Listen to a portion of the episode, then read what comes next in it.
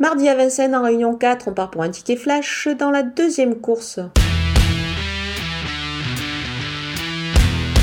Le numéro 3, Distillato, est à reprendre en confiance à mon avis. C'est un sujet qui possède vraiment de très très belles origines pour pouvoir réussir, bah, notamment déjà ici dans cette catégorie-là. Il a des moyens, il est confié à Alexandre Brivard.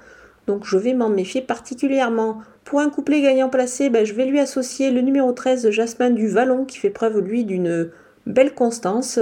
Il est associé à Eric Raffin, qui devrait pouvoir en tirer la quintessence ici. Le, le crack driver euh, ben, compte sur lui avec ce bel engagement, donc on va garder ces deux chevaux pour un couplet gagnant placé.